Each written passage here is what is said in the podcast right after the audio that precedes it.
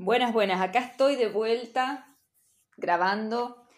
Gracias a que la vida me está regalando un Pepe Grillo personal a través de la audiencia que me recuerda que no me cuelgue de compartir todas las cosas que me pasan por la cabeza y por el corazón, por suerte también. Eh, este podcast es la primera vez que le pongo un título antes de grabarlo porque así sucede y de esto voy a hablar en este podcast, el, proceso creativo, ¿no? No tiene un formato establecido, no hay una manera única de crear, por suerte, eh, sino que hay muchas y que no hay una por persona, sino que hay infinitas por cada persona y por cada momento de vida. Eh, y lo que me sucede, quizás porque Urano está a punto de retrogradar, entonces se siente muy fuerte y Urano es ese, esos aha moment, esa, eh, esa apertura mental que conecta con un montón de ideas y yo soy una persona con muchas ideas en mi cabeza siempre, eh, pero estoy como colapsada de ideas y, quizás por eso me costó poner play y grabar. Eh, porque eh, son tantas las cosas que me vienen que debería, cada vez que me viene una idea, poner play y grabar, pero estaría todo el día grabando. Pero bueno, finalmente, por suerte, anoche conecté este, con, con Paz de Australia, que es una de mis fieles oyentes de mi pequeño eh, grupo que me, que me, escucha y que nunca pensé que alguien me iba a escuchar, eh, no lo digo de, de modesta, sino que sinceramente un poco, hoy voy a hablar mucho de cómo surgieron distintas eh, ideas creativas o distintos procesos creativos en lo que, en lo que va de mi, de mi corta vida, no tan corta ya, podríamos decir que 35 años es bastante. Em, pero bueno, ¿por qué quiero hablar de esto? También porque estamos en un momento, estamos transitando el mes de agosto, que suele ser el momento donde el sol está en el signo de Leo, que tiene que ver con nuestro corazón, con lo que nos hace latir el corazón, con lo que nos hace conectar con la vida, conectar con el juego, conectar con la niñez, conectar con, con eh, no con la niñez de ser infantiles, sino con eh, la niñez en el sentido de, de lo que los niños saben hacer muy bien y nosotros nos vamos olvidando con el tiempo, que es jugar, estar presentes, conectar con algo plenamente, estar full metidos eh, y conectados energéticamente con algo y no dispersos en un montón de cosas o preocupados o tomándonos demasiado en serio. Vamos a tratar de que no me vaya del hilo, porque ustedes ya saben que yo eh, digo una palabra y se me abre una puerta. Eso es lo que pasa con mi cabeza. Este podcast se llama Casi Licenciada. ¿Por qué Casi Licenciada? Porque a mí me encanta, me, gusta sobre todo reírme de mí misma, reírme de mi historia. Creo que es parte eh, de la sabiduría de la vida, es reírnos, no tomarnos en serio, hablando de lo que hablaba recién, ¿no? Por eso le puse Casi Licenciada, porque de verdad soy casi licenciada eh, en, cuanto a, la, a la parte formal eh, y hoy voy a hablar mucho de la vocación, de los proyectos esto, y esto de crear en este sentido también. Em, casi licenciada, yo, soy casi licenciada en economía. Eh, dejé la carrera a tres materias de recibirme. Eh, es una historia que creo que en otro podcast conté un poco cómo fue, se los voy a dejar un poquito resumido para el que recién agarra este podcast y no entiende nada o por ahí no lo conté como pienso que lo conté en algún momento. Eh, a los 18 años, mi papá me preguntó qué, iba a estudiar. Yo vengo de un pueblo de General Villegas donde la mayoría, por lo menos en mi época, como diría mi mamá, ya empecé a decir mi época, en mi época eh, o nos íbamos a estudiar o nos quedábamos a trabajar en Villegas. Y bueno, mi hermana más grande ya se había ido a estudiar a un pueblo más cerca. Y bueno, yo tenía un grupo grande de amigas, la mitad se iba para Buenos Aires, la otra mitad Rosario prácticamente. Eh, y cuando mi papá me preguntó qué quería estudiar, yo le dije música. Siempre, siempre amé la música. Eh, y de ese tema también vamos a hablar con respecto a, poder eh, distinguir eh, esos, esos espacios creativos que son para nuestra nutrición individual y personal y espacios creativos que son, gracias a esa nutrición, surgen otros que son para compartir. En este caso la música es mi, cable a tierra personal, es lo que a través de toda mi vida, incluso cuando creo que mi familia ni siquiera se habían percatado de cuánto yo amaba la música, mi pasión por la música, lo bien que a mí me hace la música, sabemos que nos hace bien a la mayoría de los seres humanos, la música es algo de la humanidad, ¿no? Es como un patrimonio de la humanidad. Y, Y a mí en particular, desde muy chiquitita, me contaron que desde los dos años, que por lo menos la anécdota más antigua o reciente, podríamos decir, en mi vida, eh, que canto y, tengo muchos recuerdos de estar cantando delante del espejo millones de veces la misma canción, eh, imaginándome grandes multitudes delante mío. Siempre me sentí muy cómoda en el escenario, desde chica que, bueno, en inglés también hacíamos obras de teatro y el escenario yo siempre lo sentí como un lugar súper cómodo.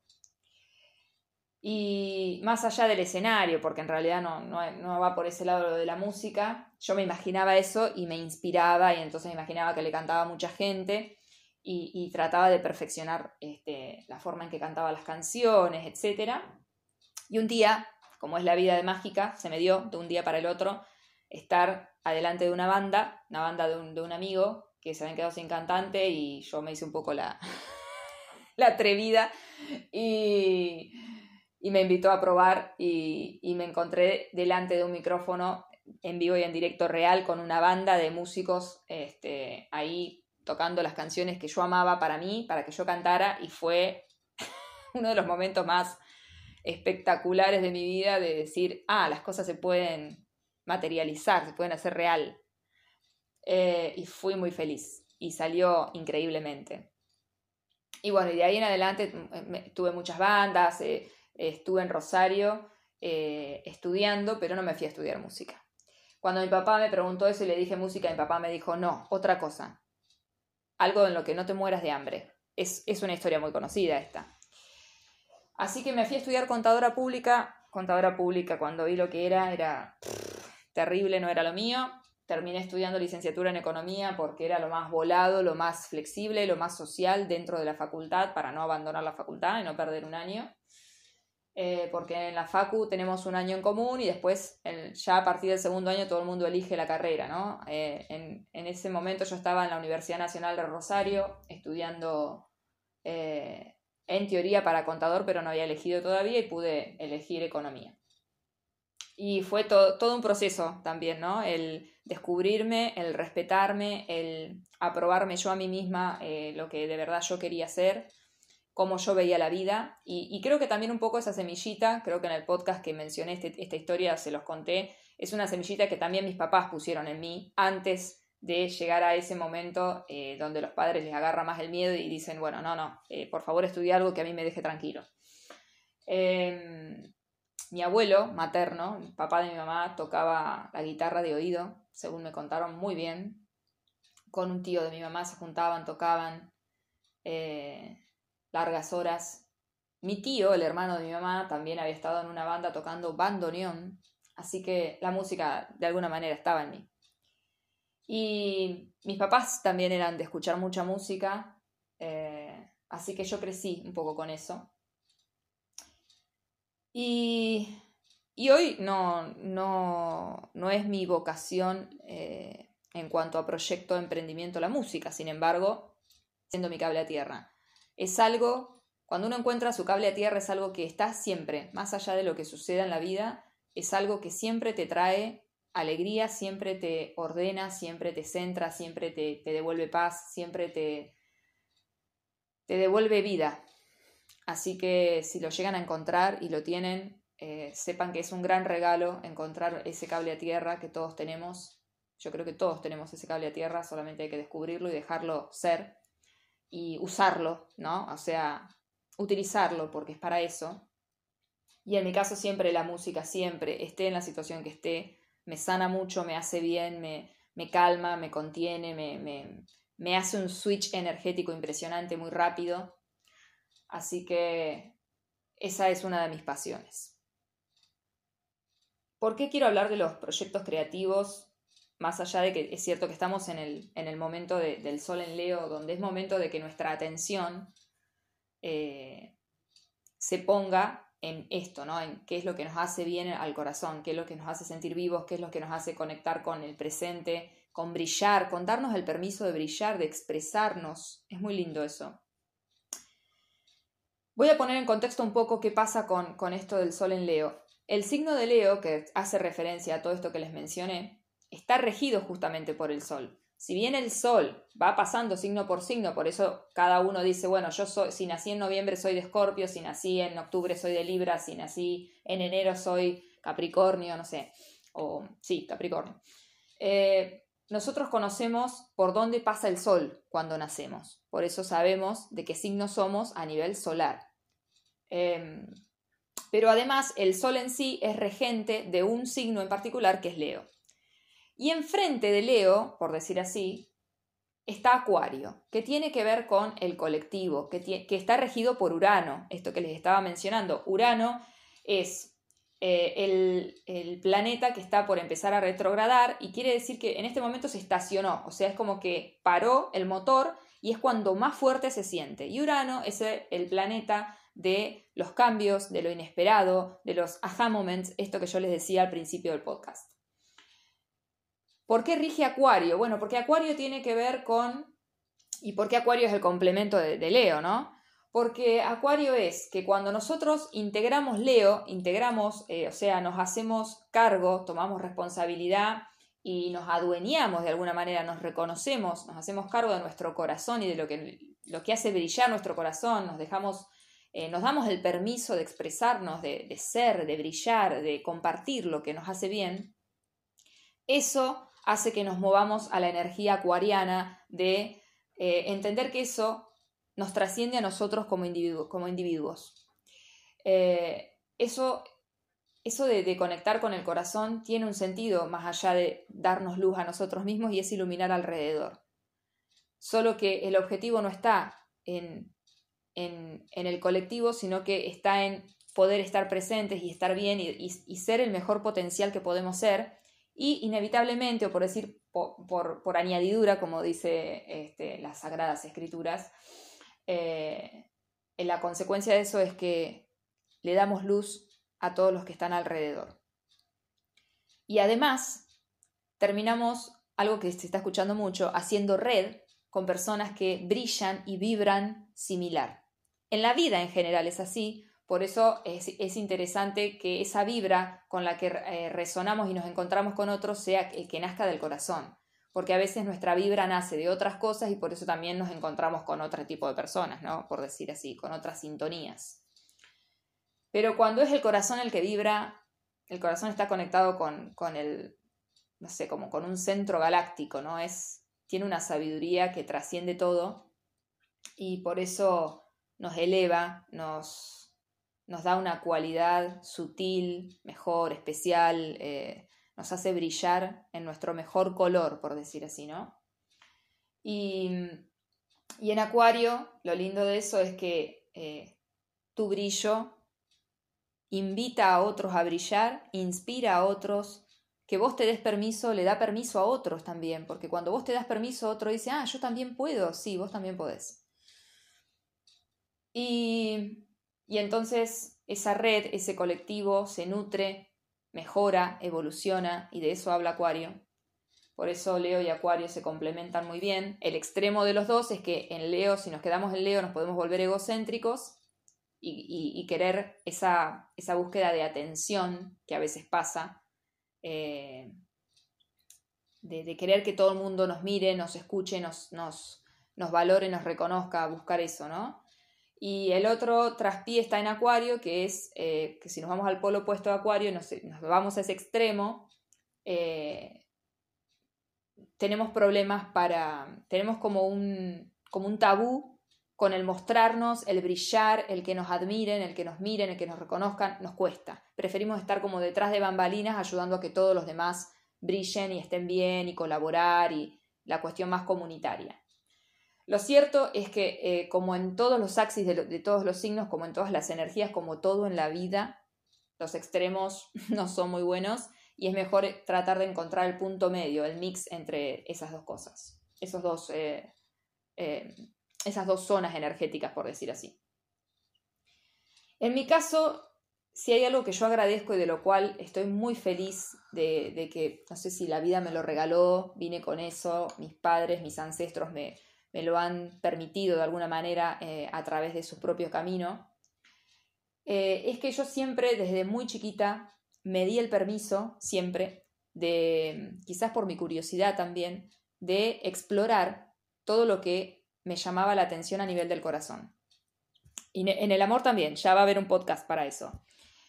Pero eso es una libertad, palabra clave del signo acuario, que la verdad que es, es maravillosa, porque eh, hace que nos movamos desde un lugar, eh, no nos movemos desde el miedo, sino por, desde la curiosidad. Y cuando nos movemos desde la curiosidad, todo el tiempo, así como cada palabra abre algo en mi mente, eh, todo el tiempo algo que nos hace mover el corazón es una invitación a, como yo digo, ampliar nuestros horizontes. Entonces, estamos en un momento donde estos dos, el Sol, que no es un planeta, ¿no? El Sol es una estrella, pero bueno, es el regente, por decir así, de Leo, y Urano, que es el regente de Acuario, están los dos muy eh, fuertes, ¿no? Jugando muy fuerte. Por eso estoy hablando de este tema. Em,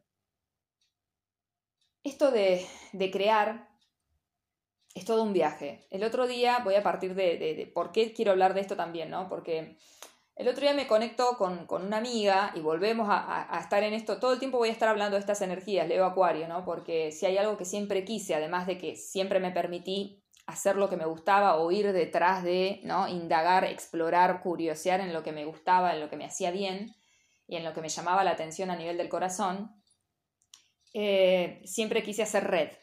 Siempre me gustó hacer red. Quizás porque tengo en mi casa uno, muchos Géminis, y, parte de casa 2. Entonces, es esto de todo el tiempo eh, querer combinar cosas. De hecho, mis espacios creativos tienen que ver con la combinación de cosas que he recorrido. Y todo el tiempo hago eso. Es una forma para mí de jugar. Eso tiene que ver mucho con el signo de Géminis, que es nuestro nodo norte este año y el año que viene. Así que también ahí estamos atentos a eso.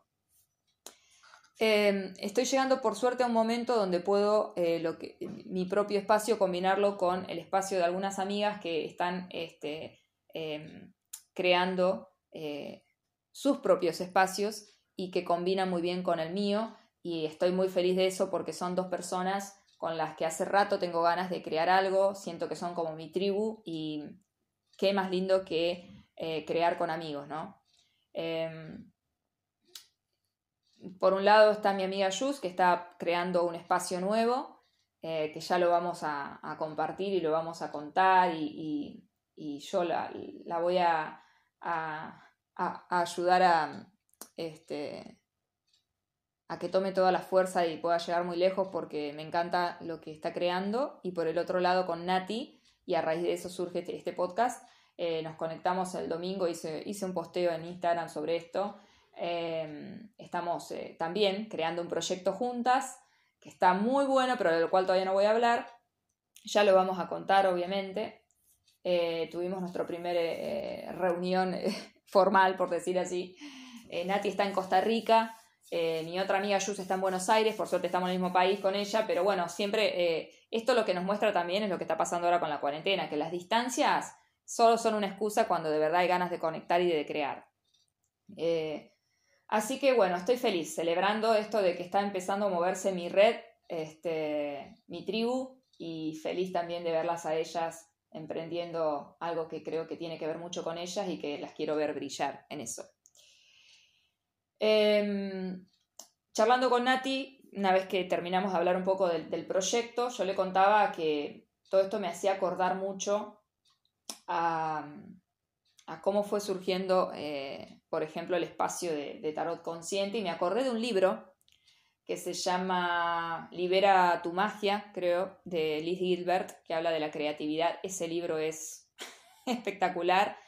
Y ese libro aparece en mi vida en el 2018, eh, a mitad de año, que yo había estado como, como una crisis existencial, necesitaba irme del lugar donde estaba viviendo físicamente. Era un lugar hermoso, pero eh, algo me decía que me tenía que mover y en el entremedio surge una oportunidad, unos amigos que se iban a España, me dejaban dos meses su casa, una casa hermosa para cuidarla. Y en el medio de eso había un tiempito entre que tenía que dejar mi departamento y poder irme a este otro.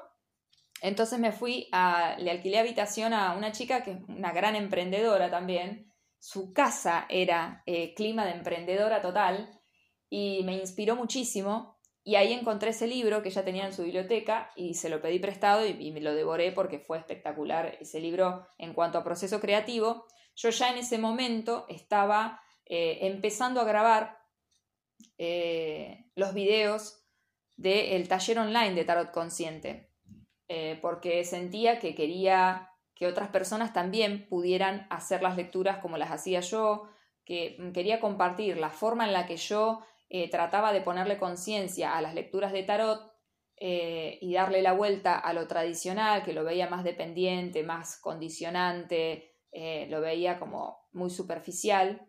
Eh, y trataba desde la biodecodificación y lo que había aprendido ponerle un poco de conciencia al lenguaje del tarot y crear como eh, una nueva manera de utilizar esa herramienta tan valiosa y tan antigua, ¿no? Tan propia del humano, del inconsciente además.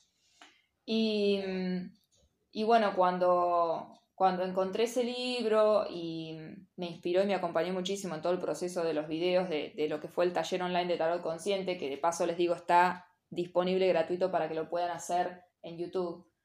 Em, la verdad que fue un proceso espectacular de, creación y, yo lo que le decía a Nati, y por eso después empecé a hablar de este libro y del proceso, etcétera, y del taller online y todo, es que eh, hubo un tiempo eh, que no, no tengo claro exactamente cuándo fue, pero que yo me di cuenta que mi mente había pasado de ser una mente individual a ser una mente colectiva, una mente grupal. ¿Qué quiero decir con esto? Que hubo un momento en el que me di cuenta que hacía un tiempo yo había dejado de ser mi centro de preocupación y, de dedicación de, mi vida, de mi drama, y que le decía, eh, le contaba a Nati, le digo, mira, creo que es lo mejor que nos puede pasar, hay un punto para mí que a todos nos pasa, que nos salimos del ombligo, por suerte, y se termina el drama. Y siguen pasando cosas en la vida, y me han pasado cosas, de hecho les he contado muchas cosas difíciles en los últimos tiempos, y, digamos que un poco de drama ha habido, pero uno deja de alimentar el drama y uno deja de ponerse en el lugar de víctima y uno deja de ser ombligo. Y, es muy lindo porque yo le decía, yo me levanto todos los días eh, pensando en nosotros, no pienso nunca en mí. Eh, no lo digo esto en el sentido de eh, yo no pienso en mí, de que no me tengo en cuenta, de que no me cuido, de que no. Es algo que está ya integrado y por lo tanto tengo mi mente está disponible para pensar en el nosotros, para pensar en el colectivo. Yo todos los días me levanto pensando qué voy a compartir, eh, qué puedo aportar, que em, se me vienen un montón de cosas y siempre las pienso para nosotros, para nosotros como colectivo, todo el tiempo. Mi mente se transformó en una mente colectiva. Y creo que ese es el salto que hacemos cuando eh, integramos la zona Leo y podemos caminar hacia la zona acuariana. Y, también después hay que encontrar un punto medio, ¿no? Porque también me pasó en ese camino, que también le contaba a Nati, que eh, me había volcado completamente al, afuera y muchas veces descuidaba mis propios espacios y, tiempos y, había un desbalance en el dar y recibir es todo un camino, es una experiencia, es un es como todo en nuestra, en nuestra vida que vamos trabajando diferentes zonas, nos polarizamos, buscamos el equilibrio, nos vamos de una punta a la otra hasta que nos regulamos y lo integramos. Y pasamos a la siguiente etapa o siguiente zona de desarrollo de nuestra conciencia. Ahora, es maravilloso eh, esto de, no solo esto que me pasa también, ¿no? De la mente colectiva, como les digo, de, de salirnos del ombligo, sino que lo, otro también que es maravilloso es cuando uno, eh, con este ejercicio un poco quizás ingenuo, que siempre tuve en mi vida de confiar en lo que me daba curiosidad, ir y averiguar, ir y hacer, y por eso tengo, he hecho de todo, porque eh, por curiosa, eh, he estado en una radio, he hecho teatro en castellano y en inglés, he hecho, ¿qué otras cosas? Eh, no sé, bueno, de las partes espirituales he contado, de todo. Me metí en todas las cosas habidas y por haber que me han resonado. Em, y en ese camino de, seguir el corazón, uno va, lo que va haciendo es incorporando herramientas. Eh, a veces la gente se preocupa y hay mucha propaganda, muchos talleres y charlas y cosas sobre tu propósito, tu propósito, tu propósito. Y a mí, eh, a mí todo lo que está demasiado eh, trillado me, siempre me hace ruido cómo, cómo, cómo, lo, cómo se comunica también, ¿no? Cómo se comunica. esto del propósito. Y mucha gente sufre porque siente que no encuentra su propósito. Pero es la vida la que te lo va presentando. Para mí no es algo que haya que perseguir. Eh, no sé si es algo que se pueda encontrar en un taller. Quizás en un taller puedes encontrar herramientas que te ayuden a, darte cuenta. Pero yo creo que es un descubrimiento de uno mismo. Y ese descubrimiento de uno mismo es, el camino de la vida. Em, en todo esto que yo fui haciendo, eh, hoy en día, por ejemplo, eh, después de haber pasado por eh, ser instructora de yoga, yoga infantil, em, descubrir la biodecodificación, bioexistencia consciente hoy, me llama mucho las, constelaciones familiares, aunque todavía no, no, no me metí en un proceso, digamos, de aprendizaje en ese sentido. Lo que tengo mucho yo es cosamente estudiante y por eso también hablo mucho de astrología. Eh, a mí todo lo que me interesa, yo soy como una, estudiante, me pongo en mente de estudiante y, me gusta escuchar a muchas personas hablando de eso y busco, indago, averiguo, investigo, me pongo un poco en tipo científica con esas cosas. Eh, y estudiante, una mezcla, ¿no? Entonces como que trato de experimentar y conocer y escuchar, indagar, preguntar y cuestionar y, y entonces este, todo lo que me gusta y me apasiona, eh, como que lo integro, lo integro rápido y, y, creo que lo integro rápido porque es así, todo lo que nos gusta, nos hace bien, es fácil de, eh, de integrar, no hay, no hay que forzar. Em, ahora, hoy estoy, como les decía, estoy con, con bio y, y, lo de tarot en realidad fue algo que vino medio como por añadidura también. Eh, y, las cosas se, se, revelan ante nosotros cuando es el momento de que se nos revelen, por decir así. Y yo le decía a Nati, nuestro trabajo no es perseguir el propósito, forzar cosas, eh, hacer talleres y, formaciones y cursos. Y, nuestra función es estar disponibles, estar presentes eso era algo que por eso me llevó a ese libro de Liz Gilbert también y a ese momento, porque en el libro de Liz Gilbert se hablaba mucho de la creatividad, ¿no? De qué, le pasa a una persona, por ejemplo, a un escritor, ¿no? Que se sienta y ya tiene una idea y la baja y, crea un libro, no. El proceso creativo varía. A veces viene una idea, como me pasó a mí con Tarot Consciente, abrí las cartas y vi todo y de repente venían las lecturas y yo eh, a veces siento que simplemente, no sé, moví las manos para... o, lo, lo volqué de alguna manera, pero que ya estaba ahí eso.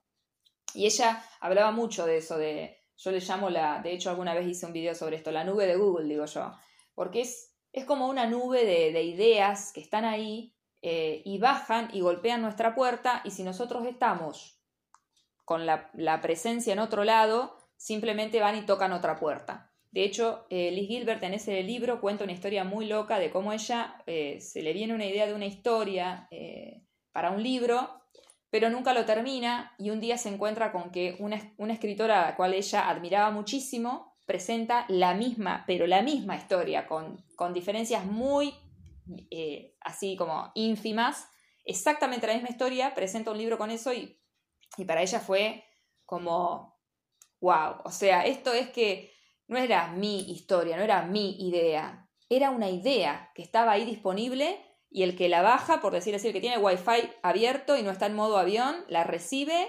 y, si está disponible para que para ser canal de esa idea, la idea fluye a través de uno. Y así para mí funciona la creatividad y funcionan todos los procesos creativos y funciona esto de seguir nuestro corazón. Para mí es literal, es así. Eh, y entonces es mucho más sencillo de lo que nosotros creemos. Simplemente es eh, prestarle atención a lo que nos hace bien al corazón y seguir, seguir ese llamado, por decir así. Hay una frase ahora que me viene a la mente que es de Joseph Campbell, que también lo amo. Me encantan las frases de Joseph Campbell, a mí me inspiran mucho, y es eh, follow your bless. ¿eh? sigue tu dicha, sigue tu, lo que, tu bendición, sigue lo que te hace bien, sigue, sigue esa chispa, ¿no? Ese, ese llamado es maravilloso, como les decía, que yo cuando pensaba en hablar de esto, digo, bueno, quizás hay muchas personas que por ahí tienen el trabajo que sí tienen que hacer previo es darse el permiso, porque quizás a mí lo que me ha pasado es que yo he venido muy permitida, por decir así, yo me he permitido eh, eh, mucho eh, ser. Entonces eso es una bendición porque hay muchas cosas que me han llamado la atención y han estado un tiempo en mi vida, pero no han sido mi vocación o mi propósito, por decir así. Uno va descubriendo el propósito y el propósito no es mi propósito en la vida es hacer tortas. No. a veces la gente confunde propósito con actividad o vocación o, canal, ¿no? O la forma que le voy a dar al propósito. El propósito es algo siempre mucho más sutil, mucho más del espíritu, que toma forma a través de diferentes actividades, situaciones, eh, etcétera, ¿no? Entonces, eh, para mí el propósito siempre es conciencia, eh, tomar conciencia, ¿no? Como para mí es eso, crecer en conciencia, ese es mi propósito. ¿Cómo lo hago? Y lo fui haciendo de diferentes maneras. Primero me tocó hacerlo a mí misma. Y después, una vez que uno hace, hay una, yo creo que hay un punto que no sé cuál es, pero que hace un clic, que uno se sale del ombligo, como les digo, y uno está ya preparado para compartir, para, para, para que lo que recibió poder empezar a darlo también. Em, pero bueno, naturalmente tiene que estar integrado y no es algo que uno lo piense, lo prepare, lo, no hay una estrategia. Por eso el ego no juega acá, porque es algo más del lado del espíritu, del ser, que simplemente fluye. Eh, uno no tiene ni que pensar cuándo va a ser, no tiene que planificar, simplemente va siguiendo el ritmo. Y es un ritmo como la naturaleza, tiene sus ciclos. Eh, y cuando uno comprende eso y empieza a descubrirlo y a entender que, es, que va por otro lado, que es otro paradigma, eh, bueno, lo empezás a disfrutar mucho. todo es un descubrimiento y, es como eso, ¿no? Pero bueno, obviamente uno tiene que estar desde, primero darse el permiso y segundo ser un poco curioso eh, para que eso pueda ser. Em, como yo les digo, he ido descubriendo diferentes cosas, he ido curioseando, me he ido metiendo, por decir así, en distintas eh, situaciones, actividades, conocimientos, técnicas, metodologías, podemos decir, eh, paradigmas también, ¿no? creencias, y, y, he encontrado distintas actividades que me, han, que me han hecho conocerme más a mí misma desde diferentes lugares y también me han hecho conectar con las personas de diferentes maneras y, conocer más este, al ser humano en sí, ¿no? Cómo funcionamos, qué nos sucede y cómo realmente eh, colaborar y aportar de verdad. Eh, entonces es un proceso que uno tiene la, la intención puesta en el colectivo, pero ese desarrollo mismo de tu propósito te nutre y te, te hace conocerte más a vos, sin que eh, sea desde un lugar de ombligo, como les decía. Eh, hablaba de esto con Nati y les decía que también hay, que, esto de, también que les mencionaba recién, ¿no? El tema de los ciclos y de, yo le decía, bueno, esto es un proyecto, ¿no? Y la función de uno es estar disponible y presente para que eso fluya a través de uno. No es eh, función nuestra lograr algo más que eso. Eh, yo le decía, el alcance que esto tenga no es nuestra preocupación ni nuestro tema. Nosotros solamente tenemos que ponerlo a disposición de, dejarlo salir, parirlo, por decir así. Lo demás es como un hijo, y eso que yo no soy mamá, pero yo lo veo así, ¿no? Es como un hijo, le digo. Uno lo tiene que acompañar, uno lo tiene que... Eh, que acompañar, sí, que ni siquiera guiar, diría. Tiene que dejarlo ser. Y estar ahí para acompañarlo, para darle herramientas. Así es un emprendimiento, así es un proyecto creativo para mí. Es un hijo simbólico. Eh, y en este sentido, eh, a dónde llegue, qué haga, qué deje de hacer, es, es propio, es como cobra vida, ¿no? Eh, el, el, proyecto y el propósito en sí. va más allá de lo que uno podría imaginar o quisiera o podría planificar. si uno le da esa libertad y lo deja hacer, llega más lejos de lo que uno creería. De hecho, por ejemplo, lo de los podcasts, este, es cierto que yo, eh, como verán, me gusta hablar mucho, me gusta... En mi, mi mente es un poco como yo les hablo. Eh, yo a veces salgo a caminar, por ejemplo, digo que es mi meditación activa, porque bueno, tengo luna en Aries, entonces tengo que moverme un poco. Pero realmente cuando yo salgo a caminar, mi mente hay algo que se, que se alinea completamente y mi mente se abre banda ancha total y me vienen muchas reflexiones y cosas, mucha información. Y muchas veces em, en otro tipo de plataformas, por ejemplo en Instagram o en Facebook, o, no, no encontraba la manera de, no me sentía que era el espacio para, para hacer lo que hago acá. Cuando descubrí que estaba esto de los podcasts, dije, esto lo hicieron para mí, esto es ideal. Porque previo a eso yo pensaba, tendría que eh, buscar hacer un programa de radio. Porque a mí me gusta desarrollar las cosas, no me gusta hablar algo corto así conciso, sino que me gusta ahondar. Además tengo sol en escorpio, me gusta ir a profundidad, no me puedo quedar en la superficie. Y siempre me gusta hablar de estas cosas de conciencia, de espiritualidad, de cosas voladas, de abstractas, porque también soy muy así. Y, y otra bendición que tengo, creo yo, es que confío, confío en lo que, en lo que siento. Cuando uno confía, no hay preocupación, y cuando no hay preocupación, uno no se mete en su propio camino. Entonces uno no se vuelve un obstáculo para uno mismo eso es otro aprendizaje de la vida también. Hay que aprender a hacerlo, ¿no? Hay que aprender a, salirse del propio camino y dejarse ser. Y dejar que las cosas sean a través de uno. Dejar que la vida suceda a través de uno. Dejar de salirse de ese lugar soberbio del ego que, le quiere decir a la vida cómo tiene que ser y cuándo y cómo y a qué hora y de qué manera y de qué color. Y simplemente, al contrario, tener la humildad de ponerse a disposición y de como de hasta de espectador en el sentido de, bueno, la vida me sucede, sucede a través mío, la vibro, la siento y, y ese es el, show, por decir así. No es ninguna otra cosa. Eh, y eso es, es, es, un placer cuando uno lo logra. Yo disfruto mucho por eso de, eh, del día a día en esto de... Em, que fue un recorrido, no crean que pasa de la noche a la mañana, es un recorrido y uno cada vez va ganando más terreno dentro de uno, así digo yo, porque me voy liberando a mí misma, voy liberando zonas, liberando tabúes, liberando obstáculos, liberando creencias este, limitantes, por decir así, me voy eh, deconstruyendo y entonces es campo libre, ¿no? Eh, y me encanta porque en ese sentido soy como una niña conmigo misma de, de, sentirme que me exploro, ¿no? Que me conozco más, que es todo un mundo.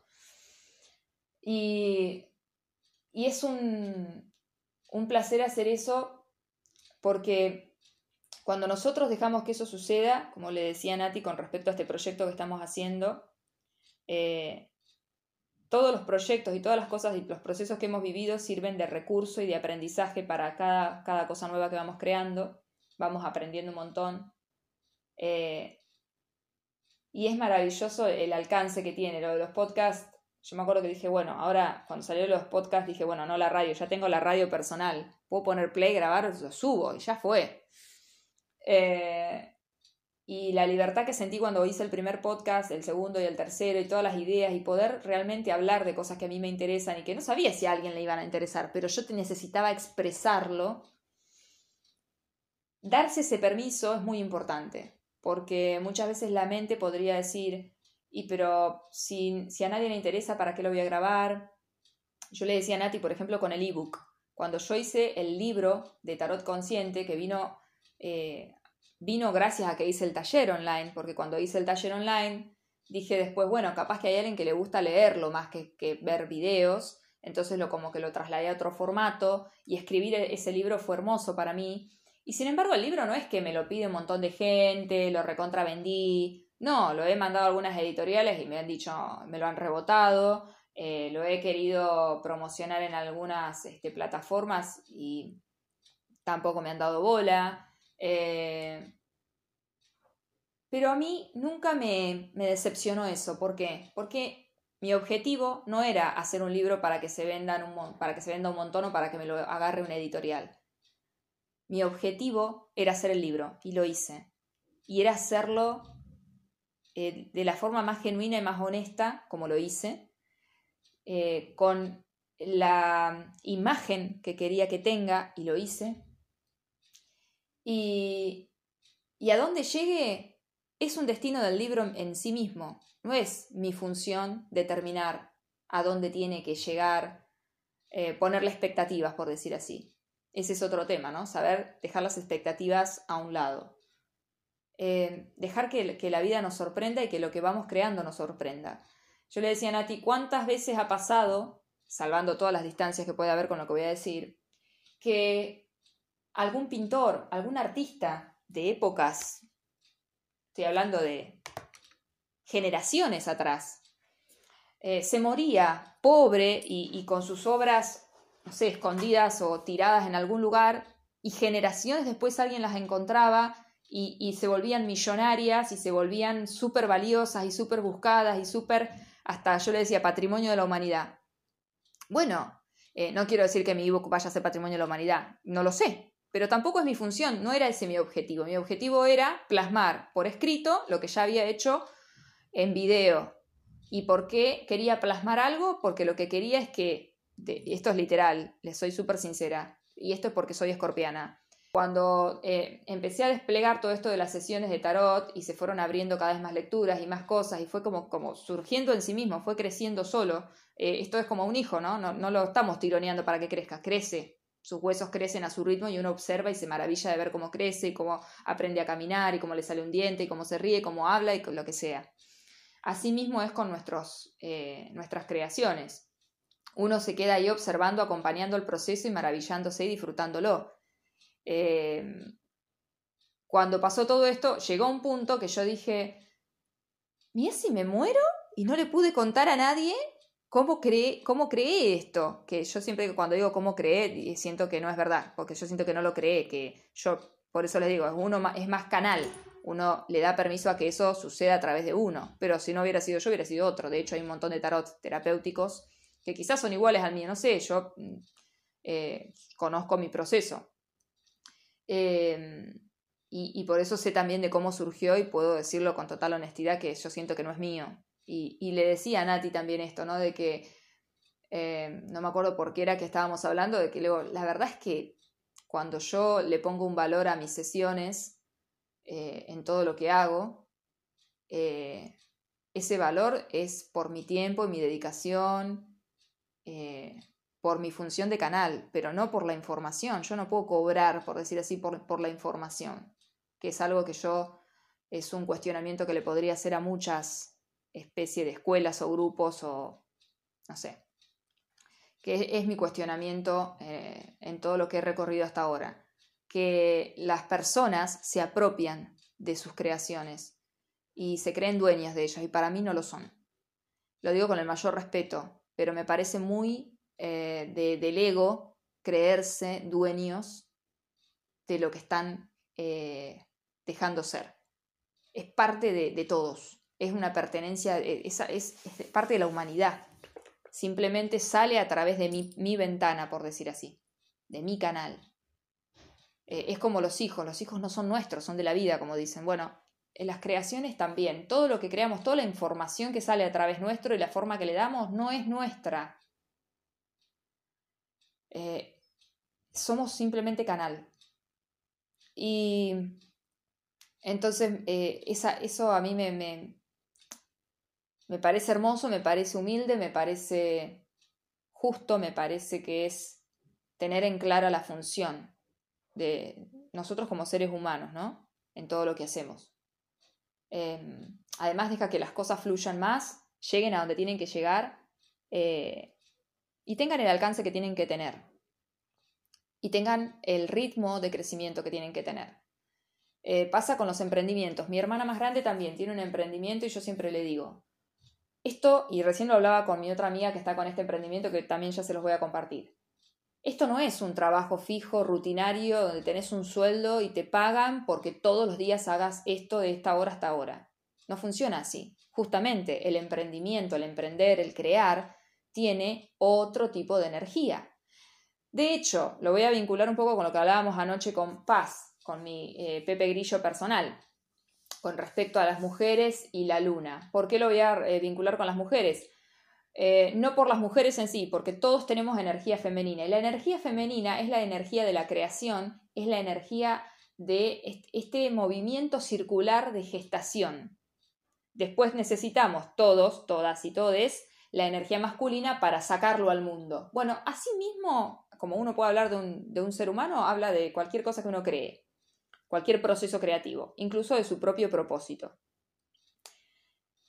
La energía circular, la energía, y por eso hablábamos de las mujeres, por la energía femenina y por cómo nuestra energía funciona, que eh, por cómo la sociedad ha ido evolucionando, venimos de casi toda la vida, de la humanidad me refiero, eh, con la energía femenina bastante, eh, eh, ¿cómo se dice? Como condicionada, ¿no? No, no, no, pudiendo ser, no pudiendo ser su propia naturaleza, por decir así. Y llevándose la energía femenina a querer meterla en una especie de movimiento de energía masculina. la energía masculina tiene una manera de fluir y la energía femenina tiene otra. Tienen distintos, para mí, distintos ritmos, distintos tiempos, distintas formas. Entonces, em, así como sucede incluso si ustedes lo piensan a nivel de la, sexualidad, ¿no? de los tiempos en una relación sexual, lo que le pasa a la mujer y lo que le pasa al hombre con respecto, por ejemplo, al orgasmo, que es como el momento de eh, placer pleno total y así de éxtasis. Bueno, lo mismo ocurre este, para mí en el proceso creativo. De hecho, la sexualidad, y lo digo también cuando saco siempre la, carta del, del diablo, que también está muy vinculado con el tema de, crear, cuando sale la carta del diablo y la gente le tiene miedo, yo creo, pero es un gran poder creativo lo que está hablando esta carta, porque el diablo no se posa, el diablo entre comillas, que muchas veces nuestro ego, no se posa sobre cualquier cosa. No le interesa boicotear cualquier cosa. ¿A dónde se posa? A donde hay algo interesante, donde hay poder. Entonces, y hablo de esto porque sigo siendo escorpiana, como les digo, y Escorpio habla mucho del poder. Y ese poder creativo eh, tiene que ver mucho también eh, con nuestro, nuestra vida sexual, nuestro plano sexual, nuestro chakra, chakra raíz, chakra sexual. Eh, habla mucho también de cómo creamos y cómo nos dejamos ser. Así que si, pueden mirar un poco cómo está este, su, su, sexualidad. Y esto no quiere decir cuántas veces tienen relaciones sexuales en una semana, sino cómo ustedes se, consideran seres sexuales, más allá, todos, somos seres de todo tipo, digamos, somos multidimensionales. Una de nuestras dimensiones, por decir así, es la, parte sexual y, cuando uno se comprende como un ser sexual y entiende si está dejándose ser a ese nivel, si, está si conoce su, forma de ser un ser sexual y, sabe, em, conoce su energía, cómo fluye, sus momentos, etc., así lo mismo puede este, dejar que se despliegue la parte creativa a otros niveles.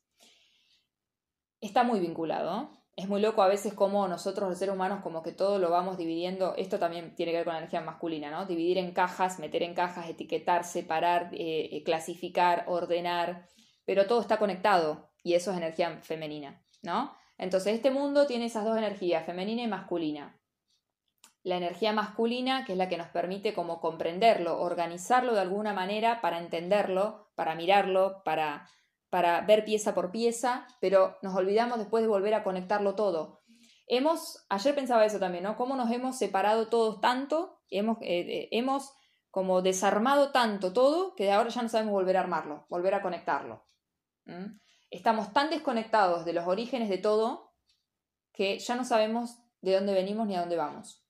Eh, no tenemos idea de dónde va nuestra basura ni nos importa, pero estamos dentro del mismo planeta, no se va a otra dimensión la basura que generamos. Eh, compramos cosas y ni nos interesa de dónde vienen y muchas veces, como me pasó a mí, ves, un documental y te enteras que el celular que tenés viene de la violación de un montón de mujeres en una aldea, de una mina, de un determinado material con el cual en Estados Unidos las empresas pagan este, este, grupos este, de salvajes que eh, saquean y violan eh, un montón de mujeres y saquean y dividen y hacen un montón de cuestiones sociales desastrosas y tremendas para que uno tenga un celular con un material no sé qué, de la placa no sé cuánto, y uno ni se entera. Entonces cuando nos dicen que lo que pasa en China tiene que ver con lo que vos estás haciendo hoy acá, en el otro lado del mundo, en Argentina, y uno dice, imposible, o bueno, quizás es posible, pero no entiendo cómo, bueno, así de esa, de esa manera tan concreta estamos conectados también. No solo en la parte sutil, espiritual, esotérica, estamos conectados de verdad. Solo que tenemos tan poco interés en, en de verdad conocer la sustancia de las cosas, así como también a veces tenemos muy poco interés en conocernos a nosotros mismos y preferimos estar distraídos, o más vale no saber, porque si no sé, entonces, bueno, eh, que por eso el mundo está como está. Miren a dónde, me, a dónde llegué. Em,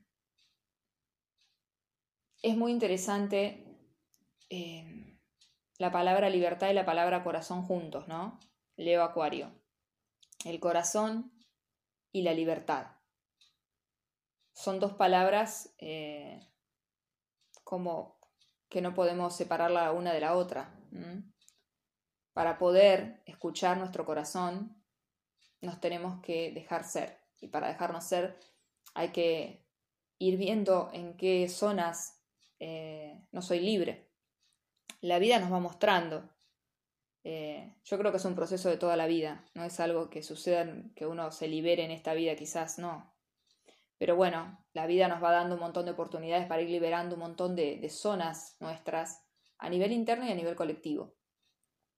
Así que eh, acá, casi licenciada, estoy muy, muy orgullosa de, de haber seguido mi corazón y, y creo que el clic fue cuando después de haber recorrido toda la carrera, hice los cinco años de carrera y después me quedaron materias y las fui rindiendo. Y primero pensaba que no podía dejar la carrera por miedo a decepcionar a mi papá, pero después dije, no, es el tema de la plata, es que como mi papá me bancaba, mi papá y mi mamá me, me bancaban, tipo banco, literal, eh, yo me sentía culpable. Pero siempre decía, bueno, pero cuando mi papá me preguntó, yo fui honesta. Eh, en realidad el que no me quiso escuchar fue él. Bueno, fue una cosa mutua, creo. Yo no fui lo suficientemente madura para, para afrontar y asumir esa responsabilidad y él tampoco quiso escuchar la verdad de quién era yo como su hija. Y los dos eh, nos metimos en un proceso que creo que nos despertó a los dos sobre todo hablo de mi papá porque fue más que nada con él el, la charla. Mi mamá siempre estaba en un punto medio. Y, y a, la, a la par que me fui a estudiar, yo hice música. Aproveché y pude hacer todo lo que no había en mi pueblo, que estudié vocalización, me metí a, canto, aprendí un montón de instrumentos, em, hice de todo. Hice más teatro. Y, y, esta es una historia muy típica, ¿no? Mi papá cuando yo hablaba, cuando yo iba de visita a Villegas y hablaba de, mi banda de música, mi papá miraba literal, miraba para otro lado, cambiaba de tema, era muy obvio la, la evasión al tema. Y era una negación, era como que no, yo lo que literal sentía justamente que miraba para otro lado era que no me quería mirar a mí, que no me quería ver como yo era. Pero yo ya me había aceptado a mí misma en ese sentido y sabía, que, eh, sabía con certeza que amaba eso que hacía. Y entendía que había un proceso que él tenía que hacer de su lado, eh, que es otra de las cosas que hay que comprender también, que están los tiempos de uno y están los tiempos del resto. Como hablaba de, las creaciones, ¿no? Uno crea y cumple con su parte. Después, a dónde llega eso, cómo los demás lo reciben, es, es parte de, la sociedad, es parte de, de cómo resuena, del colectivo, del tiempo en el que eso tiene que llegar y cuándo y a quién y cómo, por qué. No es función de uno eso.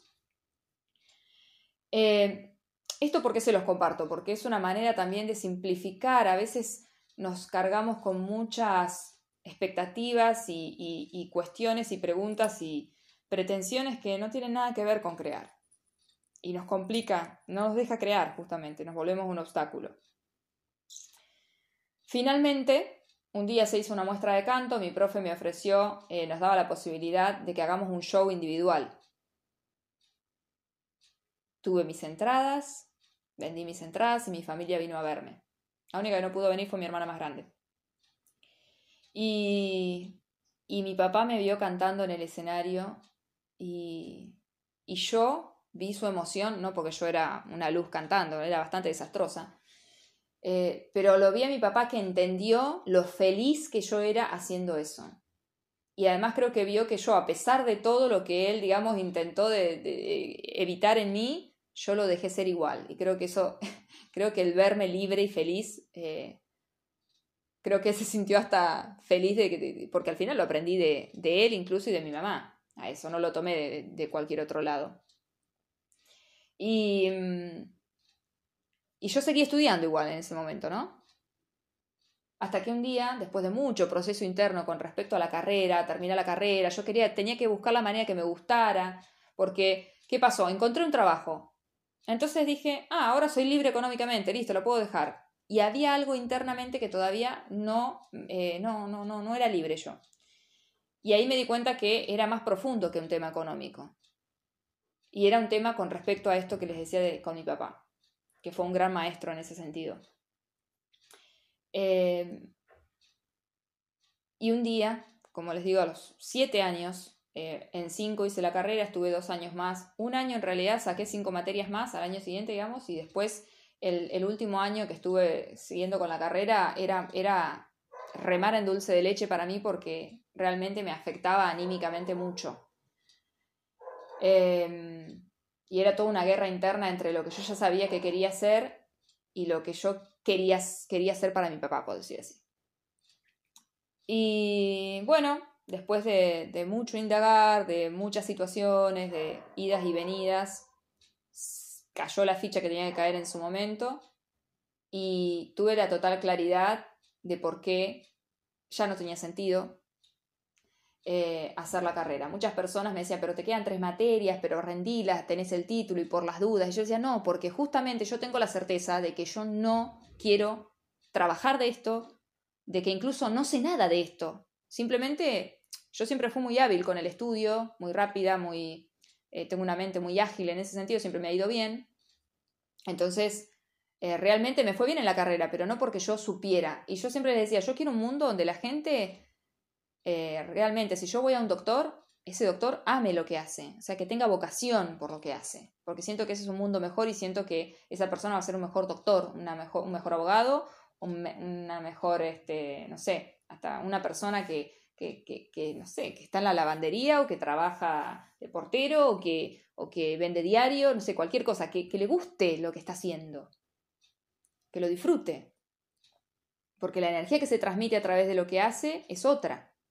Yo no quiero ser licenciada en economía para que mis papás se sientan orgullosos porque tienen una hija licenciada, para que en mi pueblo digan, ah, la chica 10 se convirtió en licenciada en economía, y para que la gente vuelque sus expectativas en mí y yo sea una frustrada toda la vida y me sienta amargada y, termine, no sé, en qué situación. Pero seguramente yo no veía nunca algo, algo feliz en ese, en ese camino. Y, para mí, la verdad, llenarme de plata nunca fue un objetivo. A mí no, no me parece que no tiene ningún sentido. Entonces, eh, la verdad es que siempre agradecí el haber hecho todo ese camino porque no obtuve un título de licenciada, pero realmente eh, creo que conquisté mi, mi libertad personal, de saber quién soy y de sentirme honrada con eso, de sentirme bien con eso aunque incluso mis papás, por ejemplo, quizás no fuera lo que ellos esperaban o querían o soñaban para mí. Eh, eso es un proceso que es parte de la vida, que nos pasa en diferentes situaciones y que es muy importante estar bien con quién es uno y con lo que uno ama ser y hacer. Eh, entonces, el otro día también había una frase ¿no? que decía, es menos deber ser y más dejarse ser, que es más amar y ser, ¿no? Es menos deber ser y más que amo hacer. Es menos deber ser y es más amar y ser. Así que eh, cuando dejé la carrera, parecía que nunca había estado en la facultad. Fue impresionante, no me olvido nunca más esa sensación. La dejé con, con tanta facilidad como tanto me había costado querer que me gustara. ¿no? Quería que me gustara, que me gustara, bueno, no, lo podía lograr, no había manera de, enamorarme de algo que no era lo mío. Y me sentí muy bien de ser coherente con mi forma de ver el mundo. Yo yo no puedo eh, buscar un título porque me vaya a dar un buen trabajo que me dé mucha plata y yo sea infeliz haciendo algo que no me gusta y encima algo en lo que siento que no sé nada porque no me interesa. Eh, no quiero eso. Entonces yo prefiero dejar ahora, mejor tarde que nunca. No quiero ningún papel que diga que soy algo que no soy, porque para mí no tiene que ver solo con haber rendido materias, sino con entender de la materia que te guste, que, que, nada, tener vocación, ¿no? Y, y yo siento que le voy a hacer un bien al mundo con este acto, una especie de acto heroico que hacía en mi vida, con mi, con mi historia por lo menos. Y, y fue una liberación hermosa Y ahí pude empezar mi propio camino eh, y empezar a preguntarme de verdad qué quería hacer. Y ya me daba cuenta también en ese mismo recorrido, porque en paralelo a esto que yo les decía que había estado eh, tratando de también indagar mi propia propuesta, ¿no? Era como la propuesta de mi papá y la mía. Y creo que tampoco la mía había sido exactamente eh, lo que yo pensaba. yo no quería em, hacer música, digo, estudiar música. La verdad es que también me había equivocado yo. Porque yo la música no la quiero estudiar, yo la música la quiero vivir, la quiero hacer, la quiero sentir y siempre la parte formal sentí que le, ponía algo pesado a lo, a, lo, a lo, que para mí es la música y cómo yo la vivo. Siempre creo que está bueno dar un poco un punto medio ¿no? entre la técnica y, el, y el, sentirlo. Y digo, yo no quiero eh, hacer la música perfecta, yo quiero eh, mejorarme yo como instrumento, por ejemplo, que para mí lo mío es el canto, entonces siempre me gustó cantar. Eh, los instrumentos los aprendí para acompañarme un poco y tener un poco de idea, pero solo por eso. Eh, y entonces también entendí que, bueno, tampoco estudiar música era el camino. Eh, también me di cuenta de que, bueno, no, no, no soy... mi don, por decir así, no es la música. Yo amo cantar y lo disfruto tanto que a veces creo que es más la alegría y la felicidad que me da que lo bien que lo puedo llegar a hacer. Puedo decir hoy en día que dentro de todo lo hago dignamente, pero eh, no, no es que tengo una voz que, no sé, que es el don con el cual yo puedo ejercer mi propósito. Entonces después me di cuenta que la música es el es mi cable a tierra y es mi, mi nutrición personal. Y Ahora después de un, año y pico donde estuve más que nada acompañando a mi hermana más chica con el proceso y todo lo que ha pasado, etcétera, ya, ya les he contado a raíz del fallecimiento de mi mamá, eh, pude volver a tener un tiempo más conmigo y lo primero que supe que, necesitaba era ese espacio de nutrición que había dejado, que es la música, a la cual siempre vuelvo. Y como es la vida de mágica, eh, apareció en mi vida eh, este chico que es de, de, Villegas, que yo lo conocía de, vista, pues yo encima soy muy colgada, así que la gente nunca la... o sea, tengo la cara por un lado y el nombre por el otro, a pesar de que soy un pueblo, siempre fue bastante abstracta en eso. Eh, y dio la casualidad que, bueno, cuando empezó todo el problema que perdimos, nos quedamos sin casa en Miramar con mi hermana más chica, de un día para el otro, y estábamos con urgencia porque nos teníamos que ir de donde estábamos, aparece, me escribe un, un chico de allá de Villegas, este, para ofrecernos ayuda si necesitábamos algo, porque él estaba acá en Mar del Plata. Y nos termina ayudando otro hombre, este, que, nos da lugar acá en el departamento que tenía la venta, y lo pone, nos lo alquila, lo saca de la venta y nos lo alquila y nos lo ofrece, y bueno. ¿Y a dónde vengo a vivir yo? A dos cuadras de este chico. Y este chico es músico. Entonces un día él me decía, bueno, eh, siempre ahí atento por si necesitaba algo, siempre para ayudarnos. Me cuenta eh, Rolly, eh, Rolly Ushua, eh, me cuenta que, bueno, voy a la casa, veo que tenía el piano, todo, eh, que daba clases y, y ahí ya fue como, mi corazón hizo como cling. Ya me emocioné porque yo amo, amo hacer música con otras personas además.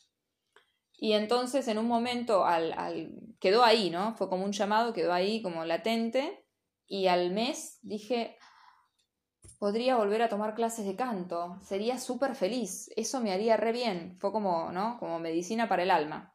Y entonces le pregunté si me podía dar clases y bueno, cuando acá en la cuarentena se empezó a permitir dar, dar, clases, me contó que bueno, a partir del mes siguiente iba a empezar a dar y qué sé yo, y bueno, y estoy tomando mis clases de canto y la vida es así de mágica y nos pone a las personas adelante cuando las necesitamos, este, nos hace encontrarnos con quienes nos tenemos que encontrar para intercambiar lo que necesitamos intercambiar y, y la verdad que es, es así de hermoso como todo va sucediendo y ahora entendí eso, que la música es para mí, este, es eh, lo que yo me puedo dar a mí misma para, para ir este, estando bien, es mi nutrición personal y, y, todo lo demás que tiene que ver con conciencia es el aporte que yo le, le, puedo ofrecer a este mundo, ¿no? por decir así, en, en mi caminito. Así que, bueno, eso era un poco lo que les quería compartir. Em, y una cosita más para redondear algo, esto, esto que yo les comentaba del alcance de lo que uno crea, eh, hay que tener cuidado con, no confundir el valor de lo que uno creó con el alcance que tenga mientras uno está vivo para verlo. Uno tiene que entender que lo que uno permite que nazca a través de uno y permite que sea a través de uno es muy valioso, porque por algo tuvo que, salir a través nuestro, eh, así como a través de todos los demás, todo lo que se va creando. Es súper valioso. No importa si llega a una persona, a un millón de personas o a toda la humanidad. Simplemente habla de que llega a las personas que tiene que llegar. Si llega a toda la humanidad es porque toda la humanidad, en general, el colectivo está necesitando eso. No cualquier persona tiene la capacidad de soportar el peso de ser canal de algo que llega a, el mundo entero. Hay que tener cuenco, por decir así, o varios eh, para, para sostener esa energía, ¿no? De, darle algo que sea para el mundo entero, que tenga ese, ese, nivel de alcance, porque eso también tiene un feedback. Eh, entonces, llegamos a más gente y a más personas y a más corazones, que es lo más interesante, en la medida que tenemos la capacidad también de soportar ese, ese feedback de vuelta. Así que tampoco es nuestra función preocuparnos por eso, sino simplemente dejarlo ser y entender eh, eso, ¿no? Y que quizás uno nunca sabe cuándo eso va a llegar a más gente si así tiene que ser. Pero no es la función de todo lo que creamos que sea un hit. ¿Mm? Em, y, el hecho de que no lo sea no quiere decir que es menos valioso. Eso también es muy importante. Así que con esto me despido. Voy a seguir trayéndole más. Tengo un montón de cosas de las cuales quiero hablar, pero vamos de a poco. Eh, por ahora bastante hablé. Creo que debe ser uno de los podcasts más largos de, la vida. Me pasé de una hora. Bueno. Si me extrañaban, acá me tienen. Eh, les dejo un abrazo enorme, como les digo siempre, con cariño consciente, desde Yo Soy Otro Tú. Eh, quienes no han escuchado otros podcasts, hay un montón de podcasts más cortos y más simples de escuchar también. Eh, también me pueden encontrar en Instagram, yo soy otro tú.ok o gaby con y elizalde con z. Ahí me pueden encontrar, pueden ver los vídeos de IGTV, pueden ver cosas de tarot que voy subiendo. voy a empezar a subir un poquito más de temas de bio eh, y otros delirios. Les dejo un abrazo y que tengan muy buena semana.